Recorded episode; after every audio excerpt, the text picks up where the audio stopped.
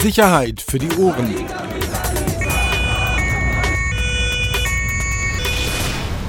Der Podcast aus Berlin. So, herzlich willkommen an eine neue Folge Sicherheit für die Ohren. Ja, wir müssen uns, glaube ich, erstmal ein bisschen entschuldigen. Beziehungsweise mal ein bisschen. Ähm, das, das geht ja nicht, oder? Das, das, das war echt schlecht. Wie lange vier war jetzt Wochen. nichts? Ja, vier Wochen. Das geht ja nicht. Vier Wochen, so lange Zeit. Ist viel passiert zwischendurch, ne? Ja, also wir müssen jetzt nochmal sagen, ich hatte es ja kurz geschrieben. Wir haben ja eigentlich gedacht, wir sind clever, haben was vorbereitet, zwei Folgen. So, was passiert? Gut, wir sind wahrscheinlich auch echt Nasen oder irgendwie Dummies. Wohl nicht Aufnahme gedrückt. Ähm, ja, Ich- Das ist Quatsch, der war Aufnahme gedrückt. Aber komm, egal. egal. Welcher so, jetzt Podcast aber heute? wirklich jetzt, Jetzt in, aber einer, richtig. in einer Taktung. Genau. Das wird jetzt hier jeden Tag wird hier. Was Wichtiges produziert. Ähm, Ja. Ich Wie war- geht's dir denn? Du warst ja lange Ich weg. war lange, lange weg, wirklich war völlig weg, habe überhaupt nichts mitgekriegt, ein bisschen online gelesen. Kannst du sagen, wo du warst? Nee, Okay. du weißt ja, ich bin eigen. Ja, stimmt. Bist du eigen. Ähm, nee, aber jetzt wieder zurück und jetzt können wir loslegen. Ähm, du warst dafür gar nicht weg. Möchte ich nicht drüber reden. Ja, okay, aber du hast Bin Geschichten ich ja auch ein bisschen eigen. über die wir heute ja reden, weil sie offensichtlich ziemlich hohe Wellen geschlagen hat. Ne? Ähm, auch eine der wenigen Geschichten oder eine, wirklich eine der wenigen Geschichten, die ich im Urlaub gelesen habe. Im Netz. Das ist lieb von dir. Ja, mir fand ich auch gut. Entschuldigung. Ja, ich auch interessiert bin an deinen Geschichten. okay. Wir müssen erstmal wieder reinkommen. Man merkt es. Ist ja auch lang her. Wir reden heute über deine ähm, Ultra-Serie. Nicht über meine. Ganz ehrlich, das ist echt ein Projekt gewesen, an dem sehr, sehr viele Leute beteiligt waren. Das muss man ganz klar sagen. Also hier nicht Einzelmann oder sowas. Ja, oder du bist doch als Einziger auf den Ultra-Postern drauf, wo sie dich suchen. Du meinst jetzt hier die Reaktion am Wochenende? ja gut, der Twitter-Kanal einmal kurz durchgeschaut, halt das Foto genommen. also worum Mit geht's? Hawaii-Hemd. Was war das? Also, man muss, glaube ich, äh, einfach mal sagen, ich bin ja auch Fußballfan, ja, und ähm, so als kleine Einleitung. Und ich, ich sage das ganz ehrlich, ich hoffe, dass ich danach... Frankfurt? Du bist, Penner, du bist wirklich ein Penner. Ja. Kickers. Ähm, dass, dass es auch schon so ein, so, so ein Stückchen so Herzensangelegenheit war. Also wir haben ja letzte Woche eine Serie gemacht, Thema Ultras, Hooligans, äh, mit dem Beinamen oder Überschrift Brennpunkt Stadion. Im Blatt ähm, war es drei, beziehungsweise, nee, am Ende dann sogar vier Teile. Aber äh, was mir vor allem sehr wichtig war, beziehungsweise auch allen Kollegen, die daran ähm, mitgearbeitet haben, ähm, haben wir einen Film gemacht, ähm, 26 Minuten. Wirklich, also ist für uns ja auch ein Stück weit Neuland. Also gerade für so Leute wie mich, kennst mich, eher ja ein bisschen, bisschen oldschool.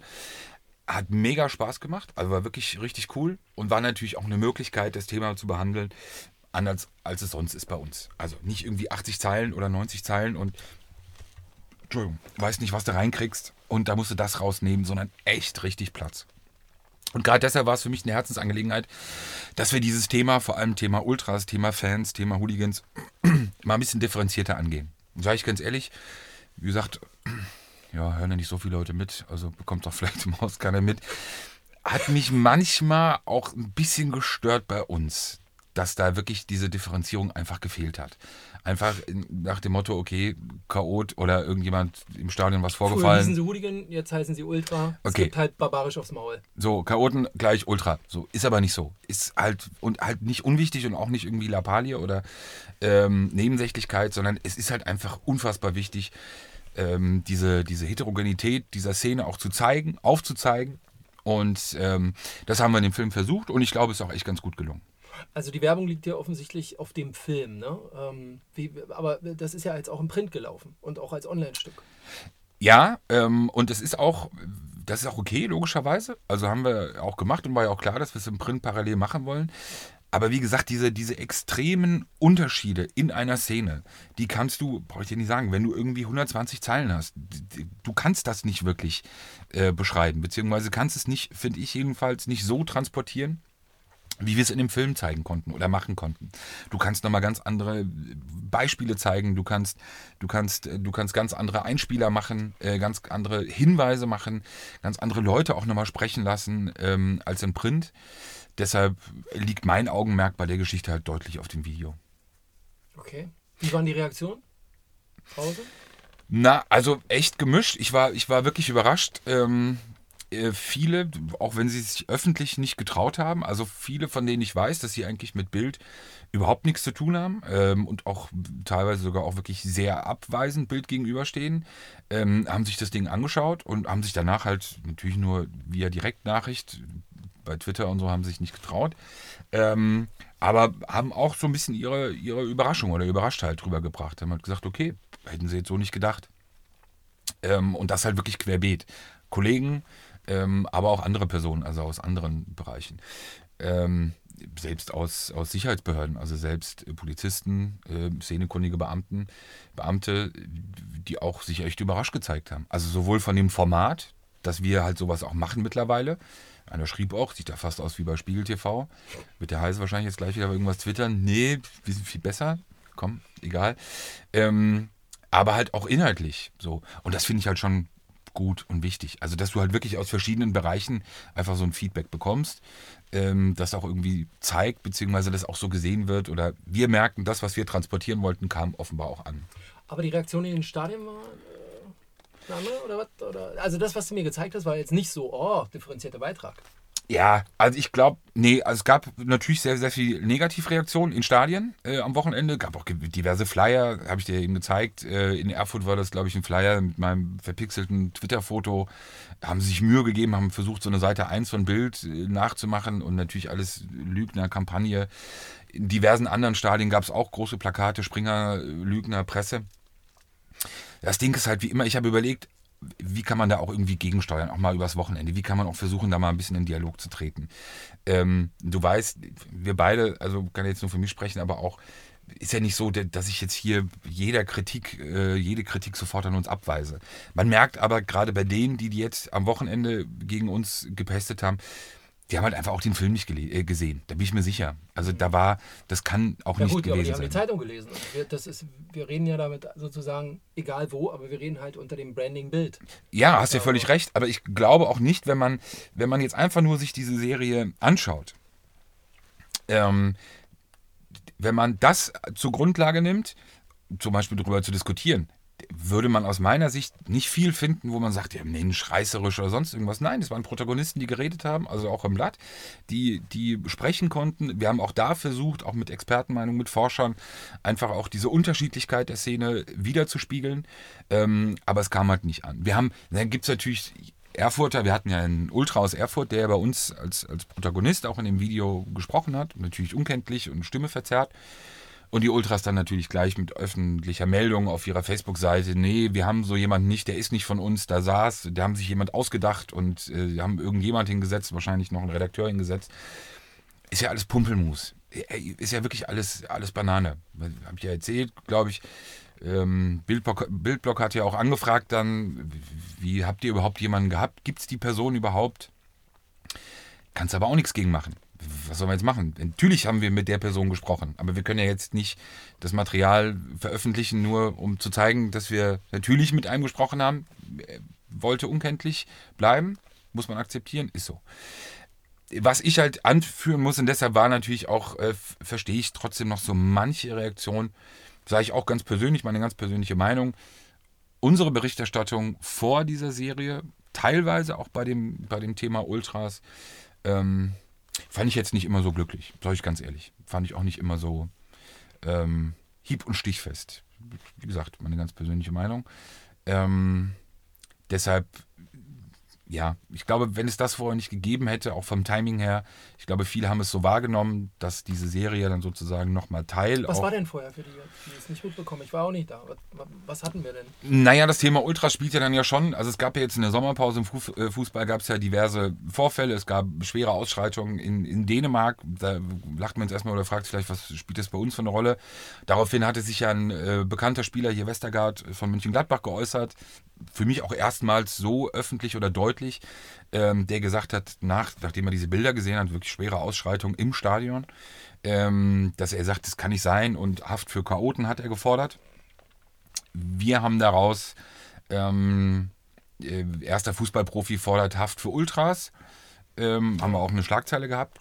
Haben sich halt viele drüber aufgeregt. Wir würden jetzt suggerieren, dass, dass äh, hier Westergaard äh, Ultras in, in Gefängnis setzen will. Es war auch eine fadenscheinige Diskussion, die da draußen stattgefunden hat. Ähm, teilweise, wir haben berichtet über die Vorfälle in Hannover. Also, dass wir über die Vorfälle berichtet haben, an sich völlig richtig. Aber was so manchmal so ein bisschen mir gefehlt hat, ähm, einfach eben genau diese Trennschärfe oder diese Unterscheidung gerade bei dem Begriff der Ultras. Das ist halt einfach eine unfassbar heterogene Szene von wirklich von Schlägern bis zu friedliebenden ähm, Jugendlichen, die halt wirklich Bilder malen oder Choreografien machen, die mit Gewalt genauso wenig zu tun haben ähm, wie die meisten anderen auch. Und ich glaube, das ist bei dem Thema einfach echt extrem wichtig, dass wir diese, diese klare Trennschärfe und diese klare Trennung auch immer beibehalten. Okay, und das hat offensichtlich nicht immer funktioniert. Kann ich ja nur persönlich sagen. Ich Ja, persönlich ja. habe das so empfunden, dass es teilweise halt nicht so war und auch für mich, also dann teilweise ähm, der Eindruck entstand, okay, dass das dann halt ein bisschen zu viel so in einen Topf gelegt oder geworfen wurde. Ähm, über die Sachen an sich zu berichten, war, war unablässlich oder war auch, war auch ganz wichtig. Ähm, auch, dass das Thema insgesamt mal äh, auch bei uns wirklich auch eine Bedeutung findet, finde ich, ist richtig. Aber, und das ist halt auch das, wie gesagt, was wir auch in dem Film nochmal zeigen wollten, es gibt ja auch extrem viel positive Einflüsse aus Ultrabewegungen. Ja? Das darf man nicht vergessen. Also gerade Thema Rechtsextremismus in den Stadien. Ich weiß noch, früher auch als junger Spund in den 80ern, wenn ich mal ins Frankfurt von Eintracht Frankfurt äh, gehen musste, äh, oder auch danach, auch in Offenbach, ähm, also da hatte Rechtsextremismus noch einen ganz anderen Platz im Stadion. Das ist einfach, ähm, auch von vielen Auswärtsspielen. Und das ist ja, das sind schon so auch Dinge gewesen, Bewegungen, die ja wirklich auch aus den Kurven kamen. Also klar gab es Programme auch von Vereinen und, und von Verbänden, aber diese wirklichen Bewegungen, auch diese Verdrängung ähm, des Rechtsextremismus, das ist ja schon etwas gewesen, was ja wirklich auch vor allem aus, aus Ultragruppierungen äh, geschah. Also und das darf man halt, halt nicht vergessen. Es sind, es sind halt nicht per se Chaoten, überhaupt nicht. Und es gibt halt auch sehr viele Ultragruppierungen, ähm, die halt schlicht und einfach wirklich auch klare Forderungen an DFB oder an DFL oder auch an ihre Vereine haben. Stichwort fällt ja immer wieder, so Thema Kommerzialisierung. Ähm, das sind ja auch konkrete Forderungen, Anstoßzeiten, Ticketpreise. Also, dass der Fußball einfach da die Verbindung zu dem normalen Bürger, so wie es halt immer war, auch nicht verliert. Und das ist schon richtig. Und da sage ich auch ganz klar, diese und diese Bestrebungen, finde ich, auch muss man unterstützen. Weil die Leute, den Leuten geht es ja um was. Wie lange hat das jetzt alles gedauert, die Recherche? Von Tag 1 bis wann war der Film fertig? Also Film war wirklich fertig in dem Moment, als er äh, dann rausgeschickt wurde letzte Woche. Das war wirklich äh, Harakiri, kann man auch nur mal sagen, hier an die, an die Kollegen unserer Videoabteilung, vor allem äh, Anne Pauli und Nico Driemecker, muss man auch mal ganz klar äh, betonen, die wirklich Husarenritt das noch bis zum Ende oder bis zum, bis zum Morgen in der Nachtschicht durchgezogen haben. Naja, also weil halt für uns echt Neuland und halt auch vieles unklar war in der Recherche und wie man das so macht. Aber schon ein paar Monate. Also haben wir halt immer parallel gemacht. Es war ja jetzt nicht so, dass wir ausschließlich das Projekt gemacht haben, aber parallel halt ähm, das, aber schon seit Monaten. Wie kommt man an so eine, also wie kommt man an so Hardcore-Ultras ran, die dann auspacken? Also was haben die für eine Begründung, also was haben die für eine Motivation auch, zu sagen, hey, da kommt der Rosberg, der will mal was über Ultras machen, jetzt setze ich mich da hin und lass mich filmen und erzähle mal. Unkenntlich. Das, ja, ja, aber Ja. immerhin. Also ich meine, der Beweis ist ja da, das ist ja, weißt du. Also ich kann für beide Protagonisten sagen, auch wenn ich jetzt nur einen mit, äh, mit einem der beiden, mit dem Hooligan persönlich gedreht habe und auch mit ihm sozusagen den Kontakt aufgebaut habe, aber ich glaube, die Motivation war bei beiden recht ähnlich. Das war schon auch einfach wirklich so ein, so ein, so ein Sendungsbewusstsein, ähm, auch wirklich einen, einen klaren Einblick zu geben, ähm, beziehungsweise auch mal einen, einen offenen Einblick zu geben. Klar waren wir überrascht und es hat auch ewig gedauert. Also einfach wirklich Protagonisten zu finden, die jetzt nicht irgendwie nur Pumpelmus erzählen oder wo du das Gefühl hast, oh Mann, ey, was sind das denn für Nasen, die irgendwie vielleicht Selbstbeweihräucherung und völlig übertreiben und du kannst es nicht gegen recherchieren. Ähm, nee, das waren am Ende wirklich zwei Typen, bei denen man auch wirklich sagen muss, die, die, die Gegenrecherche war zwar extrem schwierig, was wir aber natürlich gemacht haben. Also versucht haben, so viel wie möglich ihre Aussagen unabhängig nochmal zu recherchieren. Aber ähm, spätestens da, als sich die Dinge halt wirklich alle als wahr bewahrheitet hatten, auch viel Insiderwissen, was gar nicht in den Filmen vorkam, ähm, war halt für uns klar, dass wir sagen, okay, das, das sind gute Protagonisten. Natürlich hätte es auch andere nehmen können, hätte es auch nochmal andere sprechen lassen können. Aber ich glaube, dass es beiden wirklich darum ging, auch mal zu sagen, okay, ähm, so sieht es halt aus. Beziehungsweise so ist es halt auch bei uns in den Szenen. Was war das Überraschendste für dich? Also, ähm, ich sage ganz ehrlich, dieses, ähm, dieses Paralleluniversum, ist zwar jetzt ein sehr dramatisches Wort, aber ich glaube schon, dass es zutrifft. Dieses Paralleluniversum der Hools, also der Hooligans, ähm, hat mich dann doch nochmal überrascht. Also, ich sag ganz ehrlich, natürlich kennt man so ein bisschen Szene auch von früher, wenn man ins Stadion gegangen ist. Was heißt Paralleluniversum? Ähm, also vormittags Banker, äh, Wochenende Ultra oder? Ja, das ist ja sozusagen so dieses Paralleluniversum, was ich noch so früh aus dem Stadion kannte. Also wenn du halt wirklich die Leute im Block gesehen hast, Stehtribüne und dann irgendwie nach dem Spiel, du selber bist irgendwie zur Bahn oder zum Auto gelaufen und hast dann gesehen, wie in irgendwelchen Seitenstraßen dieselben Typen, die offenbar ganz natürlich normal, vielleicht Akademiker oder sonst irgendwas waren, irgendwie an Hauereien beteiligt waren. Nee, das hat sich ja komplett verlagert. Also diese wirklich, diese Hooligan-Szene, die früher wirklich deutlich sichtbar im Stadion war, das ist heute nicht mehr so. Ähm, also auf jeden Fall anders und nicht mehr in dieser, dieser Form wie, wie früher.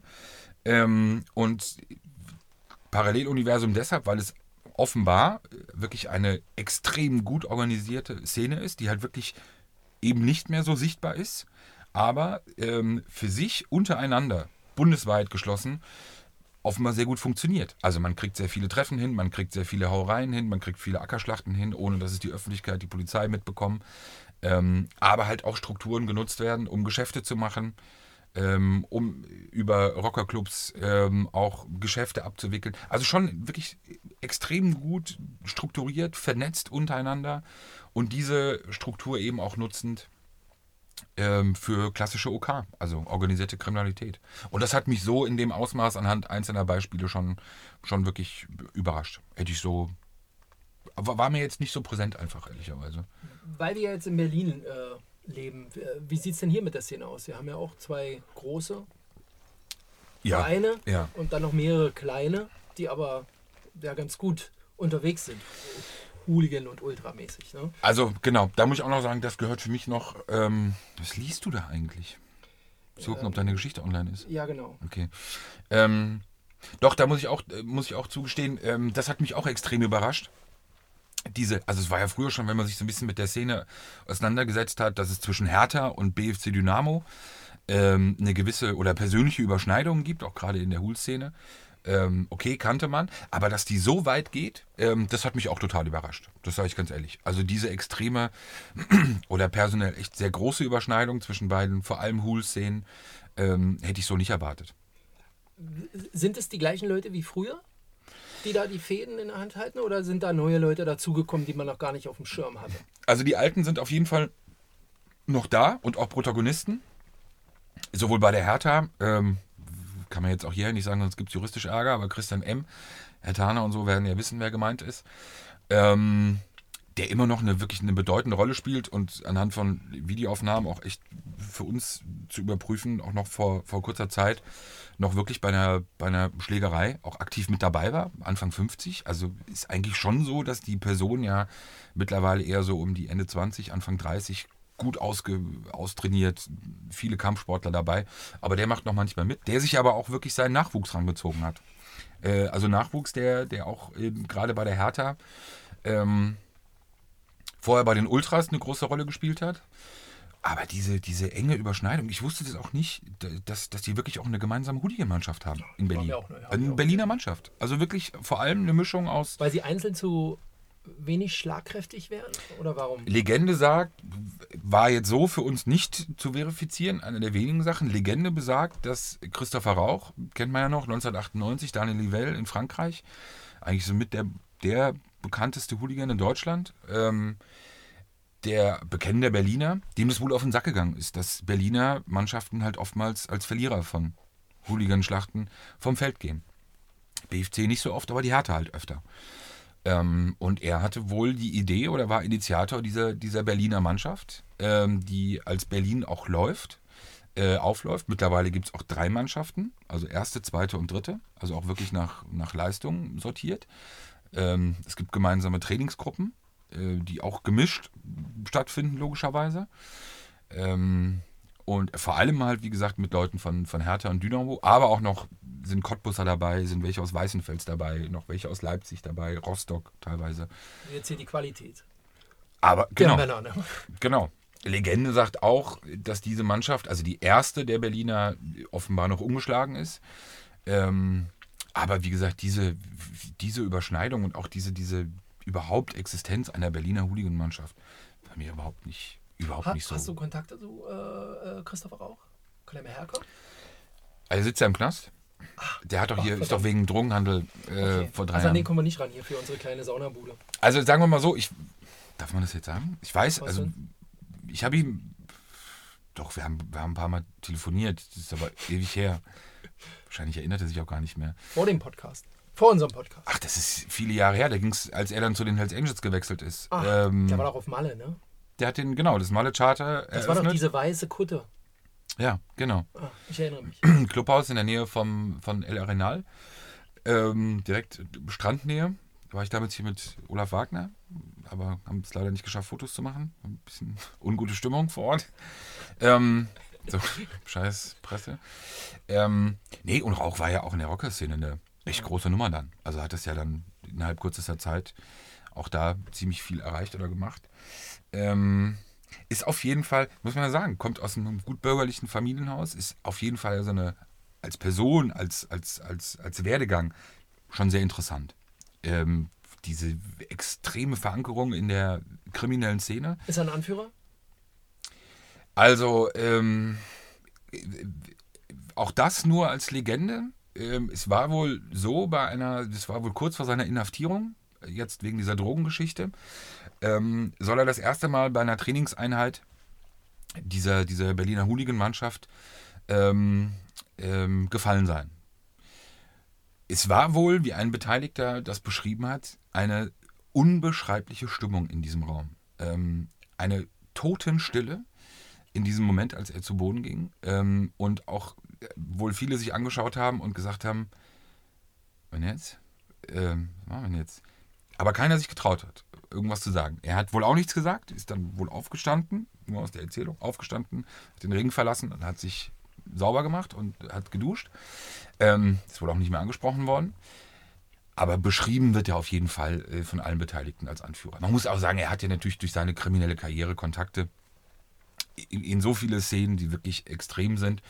Ähm, für mich ist es immer, wo du dich irgendwie fragst, wie, wie- wieso kannst du nicht mal irgendwas vernünftig, also weißt du, scheinst ja nicht ganz so dumm im Kopf zu sein, auch einen gewissen Bildungsgrad ja auch. Wieso nicht irgendwann einfach was Vernünftiges? Warum immer wirklich diese, diese Laufbahn? Der hat ja, glaube ich, also Drogenhandel, Rocker, Hooligan, also Einmal. hat ja viel, Rotlicht hat er auch viel gemacht, als er hier mit den Potsdamern zusammen. Ähm, alles komplett durch. So, jetzt hat er noch zwei, drei Jahre, Mitte 40. Mal sehen, was passiert, wenn er Ah, rauskommt. dann wird es ja auch körperlich ein bisschen schwierig, ne? Ja, ja. Dann, wie alt bist du? Rücken. Wie alt bist du? Rücken. Rücken. Ich bin Rücken. Ich bin Rücken. Ich bin Rücken. Ja, irgendwann geht's halt los, ne? Da liegst du dann halt auch mal auf der Matte. Gehst du noch zum Fußball eigentlich? Du warst ja früher auch öfter mal. Ähm, ich war ab und zu mal, ja, früher bei Magdeburg. Da hat sich aber zwischenzeitlich ja doch eine Menge getan. Ich Deine Meinung sagen, zu Pyro, wenn ich das mal fragen darf? Äh, Pyrotechnik ist kein Verbrechen. Weil? Ist so. Ist so. Finde, ich finde es kann, kann mit dazugehören. Ich glaube, es würde sogar sicherer werden, wenn man äh, bestimmte ähm, Areale für Menschen freigibt, die dort Pyrotechnik zünden wollen. Also sozusagen dieses begleitete, Ja, dieses also betreute einfach, wer, wer kriegt denn nicht äh, eine Gänsehaut?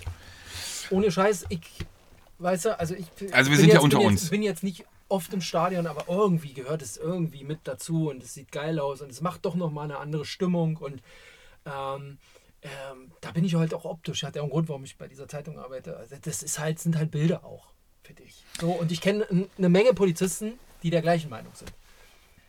Also ich kann mich noch erinnern, wir sind ja, hört ja eh keiner zu.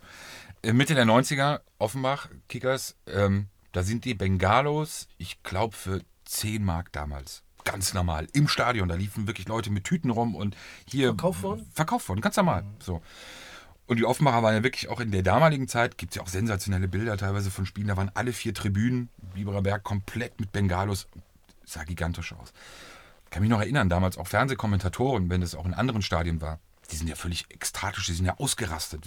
Deutschland und südeuropäisches Flair und wie toll das hier aussieht, wie geil das aussieht. Ich glaube, viele von den Kommentatoren sind heute noch im Einsatz, die sofort bei dem ersten Pyro-Bild sofort schreien, alle in den Knast und sonst irgendwie. Also ich finde ja, es hat sich ja schon ein bisschen verändert. Also früher, ich glaube, gefühlt wäre keiner auf die Idee gekommen, damals ein Bengalo, nachdem er es in die Luft gehalten hat oder während er es in die Luft gehalten hat, irgendwo reinzuschmeißen. Ja, also die Bilder muss ich schon ehrlich sagen, letzte Woche Rostock gegen Hertha, das war auch, auch wirklich krass. Und das sind ja auch keine Einzelfälle. Also es ist ja schon so auch vermehrt, jedenfalls mein Eindruck, kann es nicht zahlenmäßig belegen, aber dass es schon vermehrt auch benutzt wird, auch als Waffe. Ähm, ich finde es spannend jetzt. DFB hat ja gesagt, dass man sich in Gespräche mit den, mit den Ultras ähm, hinbewegen wird, wie das Thema dann behandelt wird und wie auch Ultras oder wie auch Gruppierungen darauf reagieren. Mal angenommen, Pistorius, Innenminister äh, Niedersachsen, hat es ja letzte Woche gesagt, okay, dann machen wir halt betreutes Pyro-Abbrennen. Ich bin gespannt, wie die Szene drauf oder wie, wie die Szenen drauf reagieren, ob das für sie eine Option ist, ähm, ob man das machen könnte. Ich sag ganz ehrlich, das sieht, ich finde es auch geil, wie es aussieht, also optisch. Aber es müssen echt, weil, weil mittlerweile so viel Missbrauch stattgefunden hat, also geht es gar nicht anders. Logischerweise müssen Regularien getroffen werden. Glaubst du, die Ultras oder glaubst du, die Fans werden darauf eingehen, dass man dieses betreute Abbrennen macht? Oder? Weiß ich nicht. Machen, dann gehen sie halt nicht in die Areale, wo steht hier, bitte Pyro abbrennen.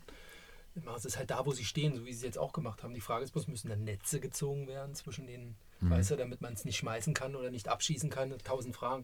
Ähm, aber äh, vielleicht zum Ende nochmal. Wie wird sich denn die Saison entwickeln? Was denkst du denn? Diese ganzen Auseinandersetzungen auch. Wir haben ja schon eine verschärfte Situation mit den Forderungen Ultras ne, an DFB, ähm, an, äh, an, an, an die Leute in den Vereinen, an die Entscheidungsträger. Wo wird sich das hinentwickeln? Also ich Wer, glaube, wer gewinnt am Ende sozusagen? Wer hat, wer hat das größere Machtpotenzial?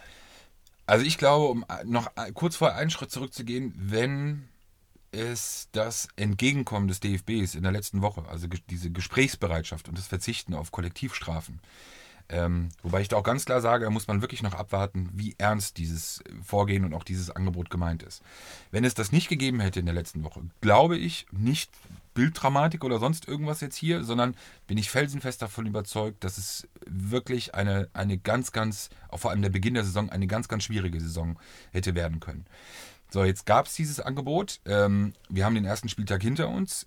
Fast in allen Stadien gab es trotzdem die Plakate Fick dich DFB.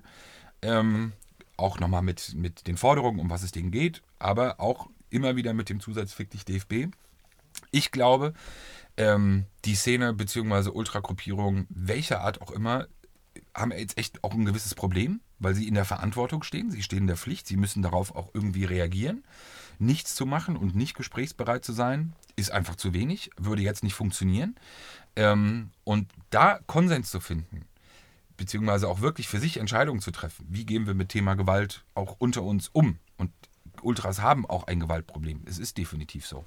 Wie gehen wir halt eben mit Pyro um? Wie gehen wir mit all diesen Dingen um und sind wir in der Lage, Entscheidungen zu treffen oder klare Forderungen? Ähm, und ich glaube, da ist die Szene jetzt gefordert. Spannend fand ich Schalke, große Ultraszene, die jetzt am ersten Spieltag gesagt hat, nee, nee, Leute, mit eurem Fick dich DFB, da machen wir gar nicht erst mit. Das ist der Kindergarten. Also Kokolores, was soll das?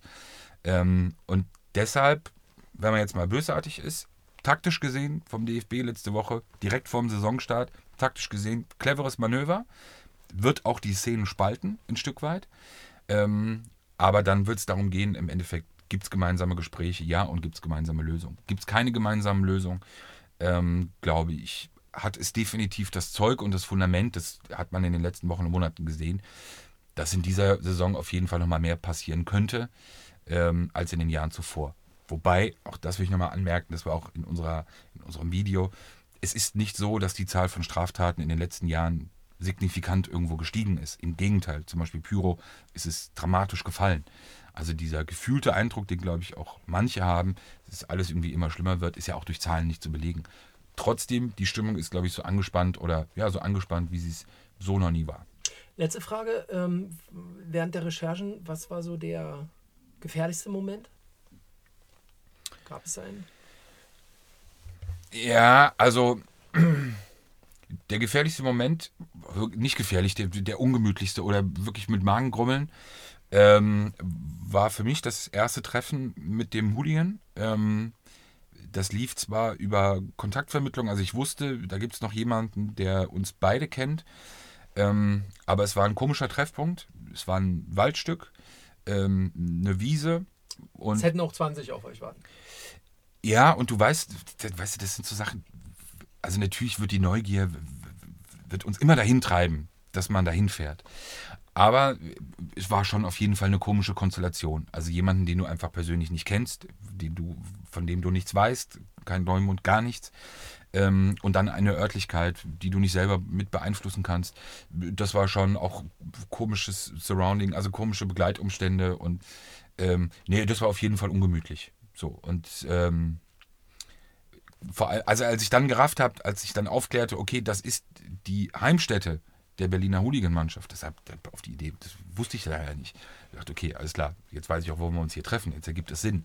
Aber so am Anfang und so in den ersten Minuten, gerade auch des Abtastens, war es schon eine komische Konstellation. Weil du weißt, Wo, wo ist denn das? Kannst du das sagen? Hier, ein Waldstück? Norden, Süden, Westen, Osten? äh, Südosten, Südostberlin? mh, Südosten in Berlin, genau, ist, also wenn man es dann weiß und wenn man dann da ist, sagt man, Passt. wie gemalt, also wirklich prädestiniert. Okay. Ähm, ich glaube, Gute S-Bahn-Anbindung?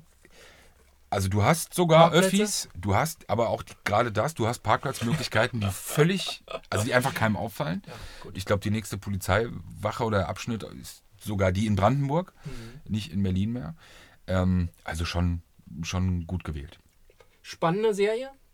Offensichtlich noch spannenderes Video?